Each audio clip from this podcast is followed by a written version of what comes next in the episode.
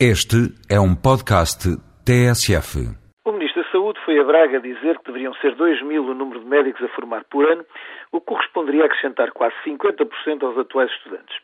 Os argumentos, medidos pelos critérios da política portuguesa, são inexcedíveis.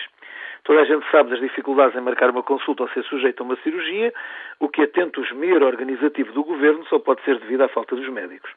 Toda a gente sabe quantos jovens portugueses estão por Espanha ou pela República Checa fazendo um curso para o qual por cá não tiveram vaga, que melhor ação que fazer regressar os filhos à pátria, reagrupando as famílias e diminuindo o esforço financeiro.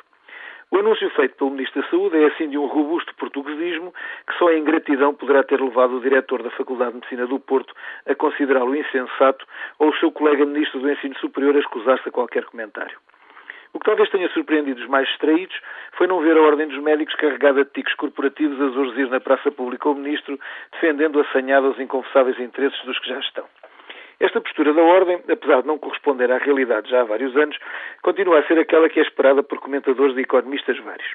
Ainda recentemente, num diário económico, alguém que se apresentava como professor de uma prestigiada universidade americana afirmava perentório: a Ordem dos Médicos há décadas que impede cursos e estágios em medicina. Claro que tal afirmação absolutamente disparatada e a prova acabada que qualquer ignorante pode ser professor de uma prestigiada universidade americana entronca numa teoria cara a alguns economistas. Trata-se da tese de ser necessário para manter altos salários que uma profissão consiga limitar a oferta potencial. Baseado nesta pretensa aplicação das leis do mercado, a função dos bons, leia-se economistas e políticos em geral, seria a de garantir excesso de profissionais e o papel dos maus, leia-se ordens profissionais, seria a de evitar a todo custo a renovação, garantindo assim o privilégio dos instalados. No desempenho destes desideratos e na ânsia de comprovação pela prática das teorias académicas, assistiu-se no passado recente em Portugal à produção em massa por universidades privadas de engenheiros, arquitetos e advogados, votados, como não poderia deixar de ser, ao desemprego. Os milhares que foram assim induzidos a formar-se sem as incómodas dificuldades tradicionais dos exames, das vagas limitadas e das exigências de desempenho avaliadas interpares, estão agora devidamente bloqueados em empregos precários, miseravelmente remunerados, quando não atrás de caixas de supermercado. Para além das óbvias vantagens para os turbo-professores universitários que, para humilhar o país, há de estar a obtenção de diplomas, ou para os políticos que proclamaram além fronteiras números de licenciados, ninguém mais ganhou com isto, tendo sido números dos que perderam.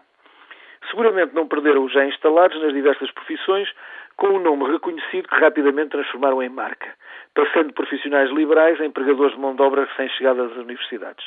Os preços, como seria de esperar, não baixaram e os consumidores passaram a pagar o mesmo por serviços de inferior qualidade.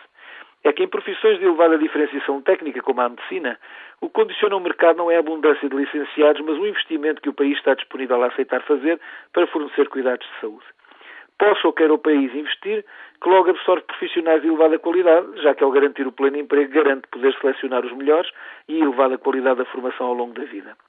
Era esperado ser do conhecimento do Sr. Ministro da Saúde este facto banal.